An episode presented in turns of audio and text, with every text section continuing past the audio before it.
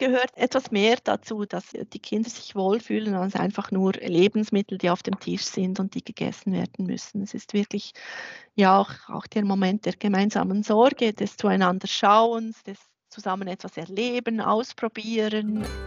Frühe Bildung zum Mithören. Frühe Bildung ist eine Entdeckungsreise, mal laut, mal leise. Spielen und staunen und reden, reden, reden. Herzlich willkommen zur zweiten Folge zum Thema Ernährung. Mein Name ist Johanna Quiring und ich bin vom Zentrum Frühe Bildung der Pädagogischen Hochschule St. Gallen.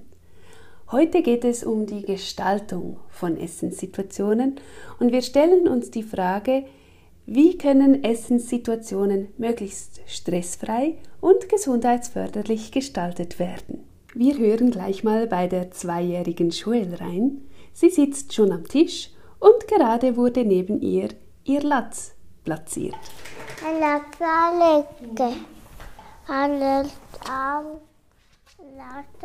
Es gelingt ihr, sich den Latz selbst um den Hals zu legen. Auf dem Tisch stehen Spaghetti, eine Tomatensauce bzw. ein Ratatouille, das schnell mit zusätzlicher Tomatenpassate gestreckt wurde und Salat. Sie möchte von allem haben, aber als der Teller vor ihr steht, greift sie in die Soße und entdeckt etwas.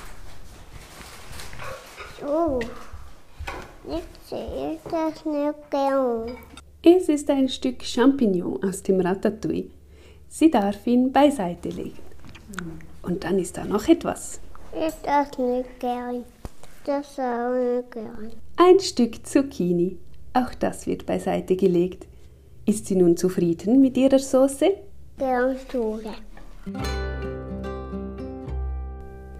Solche Momente des gemeinsamen Essens sind sehr komplexe und mehrdimensionale Momente. Iris Nentwig-Gesemann und Katharina Nicolai, welche Interaktionen in Essenssituationen ganz genau analysiert haben, beschreiben es so. In dem Moment geht es einerseits um die Befriedigung eines Bedürfnisses, nämlich den Hunger zu stillen. Dabei nimmt man Elemente, also Essensgaben aus der Umwelt, in sich auf. Es ist aber auch ein Moment der Gemeinschaft und der sozialen Zugehörigkeit. Es gibt eine gewisse Kultur beim Essen, an die die Kinder gewöhnt werden sollen. Dazu gibt es bestimmte Handlungsmuster und Rituale. Gerade so ab dem zweiten Lebensjahr geht es den Kindern nicht mehr nur um das Stillen eines körperlichen Bedürfnisses, sondern es geht ihnen auch um die Festigung von Autonomie. Die Kinder wollen selbst essen, sie möchten selbst entscheiden und unabhängig sein oder zumindest werden. Aus kultureller Sicht geht es aber auch darum, die Kinder an gewisse Verhaltensweisen, an Werte und Normen und Umgangsformen zu gewöhnen. Das heißt, es gilt es immer wieder auszuhandeln, wo das Kind selbstbestimmt und autonom sein kann und darauf auch immer wieder flexibel zu reagieren. Das bedeutet natürlich auch, dass es nicht das Patentrezept im Umgang mit Essenssituationen für alle gibt.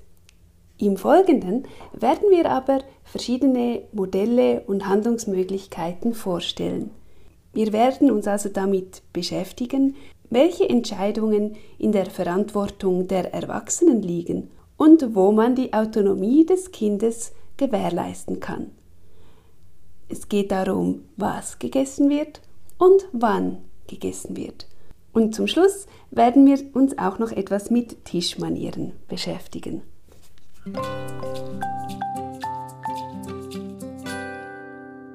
Ganz am Anfang der Folge haben wir bereits Michelle Bour gehört.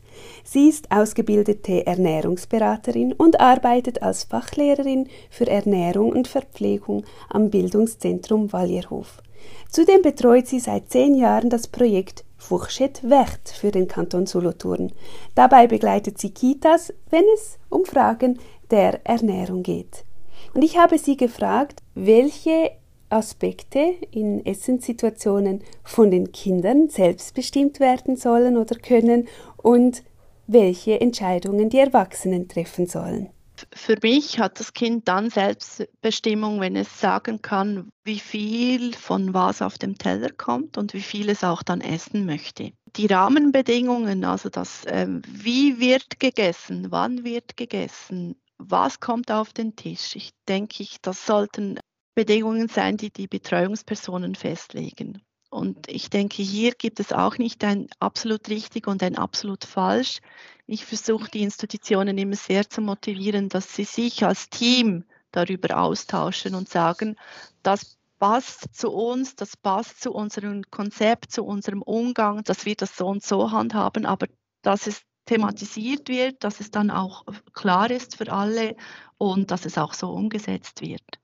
Und ob jetzt das die Regel ist, jedes Kind kann drei Dinge nennen, die es nicht mag und die es nicht probieren muss, oder dass sie sagen, eben bei uns wird von allem geschöpft, aber die Kinder können selber bestimmen, wie viel.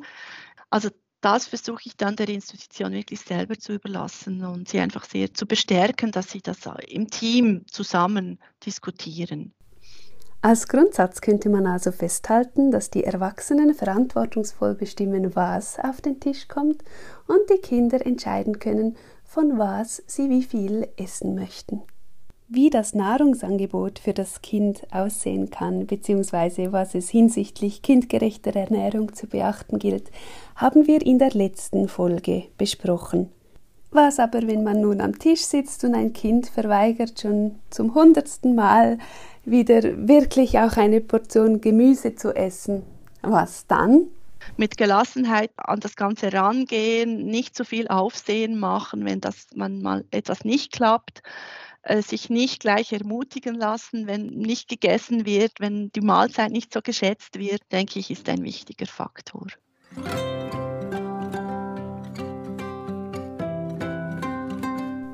Wenden wir uns nun der Frage zu, wann die Essenssituationen in den Tagesablauf eingebettet werden können und wo vielleicht sogar hier Kinder Selbstbestimmung und Autonomie erfahren können. Bircan Tanay ist die pädagogische Leitung der Sterne-Kitas in den Kantonen Aargau und Solothurn. Es sind vier Standorte, welche den Zertifizierungsprozess von Fourchette Verte durchlaufen haben. Wie werden in den Sterne-Kitas die Essenssituationen im Tagesablauf gestaltet? Unsere Kita öffnet um 6.30 Uhr und da kommen schon die ersten Kinder und die haben dann natürlich Hunger und essen dann bei uns noch Frühstück. Die Kinder haben die Möglichkeit, bis um 8 Uhr bei uns Frühstück zu essen und die Kinder, die dann später kommen, haben eigentlich zu Hause schon ihr Frühstück eingenommen. Wir setzen uns alle gemeinsam an den Tisch, einfach die Kinder, die gerne frühstücken wollen, sie müssen aber nicht. Für uns ist aber das Frühstück eine sehr wichtige Mahlzeit und deshalb probieren wir die Kinder auch zu motivieren, bei denen wir wissen, sie haben zu Hause sicher noch nichts gegessen. Genau, es kann ja auch etwas ganz Kleines sein, ein Stückchen Brot oder eine Milch. Michelle Buhr sagt zum Thema Frühstück das Frühstück ist sehr individuell. Also ich beobachte, dass, dass Kinder kein Problem haben, am Morgen aufzustehen, nach zehn Minuten äh, sich zwei Konfibrote und zwei Milchschokoladen zu sich nehmen können. Und andere können dann einfach noch nicht so und sind dann aber darauf angewiesen, dass es eine Zwischenmahlzeit gibt, ein Snüni gibt wo sie dort ihre Energie und vor allem auch ihre Flüssigkeit zu sich nehmen können, weil das wäre wichtig, dass sie wirklich, äh, auch wenn ein Kind jetzt nicht so frühstücken mag, dass es trotzdem Tee, Wasser oder auch Milch, Orangensaft, Apfelsaft zu sich nehmen kann, dass es seine Flüssigkeitsdepots wieder auffüllen kann. Und nicht zuletzt dürfen wir auch darauf vertrauen, dass das Kind sich auch das holt an Nahrung, was es braucht ich denke, wir als Betreuungspersonen dürfen uns hier auch etwas zurücklehnen, in Anführungs- und Schlusszeichen, und wirklich auch auf das Kind vertrauen, dass es das nimmt, was es braucht und, und eben ihm auch die Möglichkeit dann geben, dass, dass es das zur Verfügung hat. Um den Kindern mehr Selbstbestimmung zu ermöglichen, wann sie eine Zwischenmahlzeit zu sich nehmen wollen, starten die Sterne-Kitas mit einem neuen Znüni-Konzept, dem offenen Znüni sodass die Kinder den ganzen Morgen selber entscheiden dürfen, wann möchten sie die Früchte und das Darvida zum Beispiel essen. Das hatten wir bis anhin anders. Da hatten wir wirklich einen Morgenkreis, wo das Znüni mit eingebunden war und dann um 9 Uhr pünktlich das Znüni eingenommen wurde. Es ist aber sehr viel so, dass die Kinder dann eigentlich im Spiel wären und wir sie dann eigentlich aus dem Flow reißen und das ist ja auch nicht das, was wir gerne möchten, oder? Einige Kinder kommen auch erst um halb neun und haben vielleicht erst noch Frühstück gegessen und haben dann um neun Uhr noch gar keinen Appetit. Und deshalb möchten wir es jetzt wirklich probieren mit dem offenen Znüni, wo es wirklich ähm, freiwillig für die Kinder ist. Entweder essen wir die Früchte drin oder nehmen sie dann auch nach draußen auf den Spaziergang oder in den Garten und da können die Kinder dann selbst entscheiden. Das Mittagessen findet nämlich relativ früh statt, circa um Viertel nach elf. Und so ist es auch nicht so schlimm, wenn ein Kind mal keine Zwischenmahlzeit zu sich nimmt, gerade wenn es zum Beispiel spät noch gefrühstückt hat. Am Nachmittag um Viertel nach drei, halb vier haben wir dann noch ein gemeinsames Vieressen. Da gibt es sicher auch immer Früchte. Das ist uns sehr wichtig. Da es aber zum Abend immer noch etwas länger dauert bis zum Abendessen, äh, erhalten dann die Kinder auch noch etwas Zusätzliches. Es kann mal Brot mit Aufschnitt oder mit Käse sein, ein Birchermüsli, ja irgendetwas, das ein bisschen mehr sättigt. Das Abendessen nehmen die Kinder ja dann meist zu Hause ein. Und wie man da für eine friedvolle und vielleicht auch gesittete Atmosphäre sorgen kann, dazu hat uns Michelle Buhr ein paar Hinweise was sicher mal wichtig ist, ist, dass man ruhig an den Esstisch kommen kann. Also wenn noch Streit vorhanden ist, dass man den vorher schlichten kann, dass man nicht das am Esstisch machen muss. Dass auch Personen, die sehr hungrig nach Hause kommen, dass sie vielleicht mal einen kleinen Snack kriegen, bevor sie dann an den Tisch sich setzen, erst so etwas dann herunterfahren können. Und wie sieht es mit dem Beibringen von Tischmanieren während dem Essen aus? Ich denke, es ist nicht der Moment, wo man groß sich eben über Tischregeln unterhalten sollte, nach dem Essen vertagen oder mal in einer Familiensitzung besprechen. Natürlich denke ich, ist gut, wenn man die Kinder darauf aufmerksam macht, wenn sie jetzt beispielsweise das Besteck nicht benutzen und man möchte, dass das benutzt wird, nicht erst im Moment die Regel bekannt geben, schon vorher das mal äh, zusammen besprochen haben. Und dann kann es ja vielleicht auch ein Zeichen sein, das man gibt. Das kann ein Blinzeln sein oder ein Anstupsen sein. Und wenn ich Ihnen vorlebe, dass es auch wichtig ist, dass man versucht, mit Besteck zu essen, dass man versucht, mit geschlossenem Mund zu essen, dann möchten Sie ja auch mitmachen. Und natürlich habe ich auch Birchan Tanay gefragt, wie sie die Tischsituationen in den Sterne-Kitas gestalten. Wir singen immer zuerst ein Lied, bevor wir gemeinsam starten. Natürlich gibt es auch solche, die dann so Hunger haben und es nicht mehr warten können, aber das ist auch völlig in Ordnung. Aber die Kinder, die warten mögen, mit denen singen wir dann noch gemeinsam ein Lied und dann stellen wir jeden Mittag unser Mittagessen vor und danach ist es uns einfach sehr wichtig bei der Tischkultur, dass sehr viele Gespräche stattfinden. Die Kinder dürfen erzählen, was sie erlebt haben, was sie gemacht haben. Man kann aber auch über die Nahrungsmittel sprechen, also was gerade auf dem Teller ist, wie die Zubereitung stattgefunden hat oder wie die Konsistenz der Nahrungsmittel ist. Wir schöpfen ihnen die erste Portion, damit sie von allem probieren können und danach dürfen die Kinder wirklich selber entscheiden, von was möchte ich gerne noch mehr haben. Und am Schluss räumen sie alles gemeinsam zusammen auf und ähm, machen dann einen Übergang zum Zähneputzen. Fassen wir zusammen. Wenn es um die Gestaltung von Essenssituationen geht, geht es auch um die Frage, wie man dem Kind auch mit zunehmendem Alter Selbstbestimmung und Autonomie ermöglichen kann und welche Entscheidungen von den Erwachsenen verantwortungsvoll getroffen werden sollten. Ein möglicher Grundsatz dabei ist, dass die Erwachsenen bestimmen, was auf den Tisch kommt und das Kind dann auswählen kann, von was es wie viel essen möchte.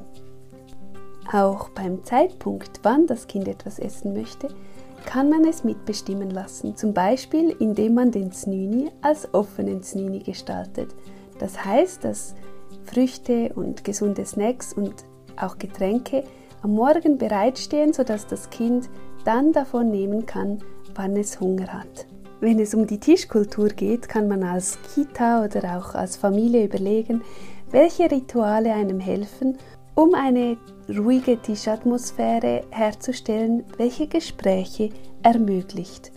Tischmanieren kann man mal in einem Morgenkreis oder an einer Familiensitzung thematisieren und die Kinder mit subtilen Zeichen am Tisch daran erinnern. Praxistipp. Um mehr Entspannung und Gelassenheit in Tischsituationen hineinzubringen, kann man die Handlungsweisen, die sich so eingeschliffen haben, hinterfragen. Welche Norm dient welchem Zweck und wie wichtig ist mir das wirklich? Wo kann dem Kind mehr Autonomie gewährt werden?